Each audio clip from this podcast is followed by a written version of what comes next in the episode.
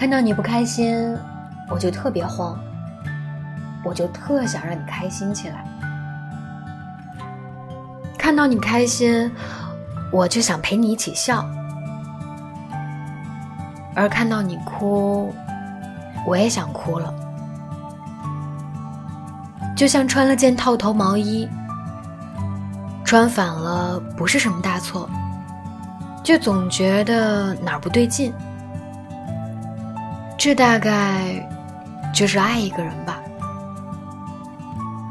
就像是医学上的疼痛分级，零点几的痛不是很痛，却让你一直难受。这大概是爱一个人吧。一辈子那么长，我才不会只喜欢你一个人。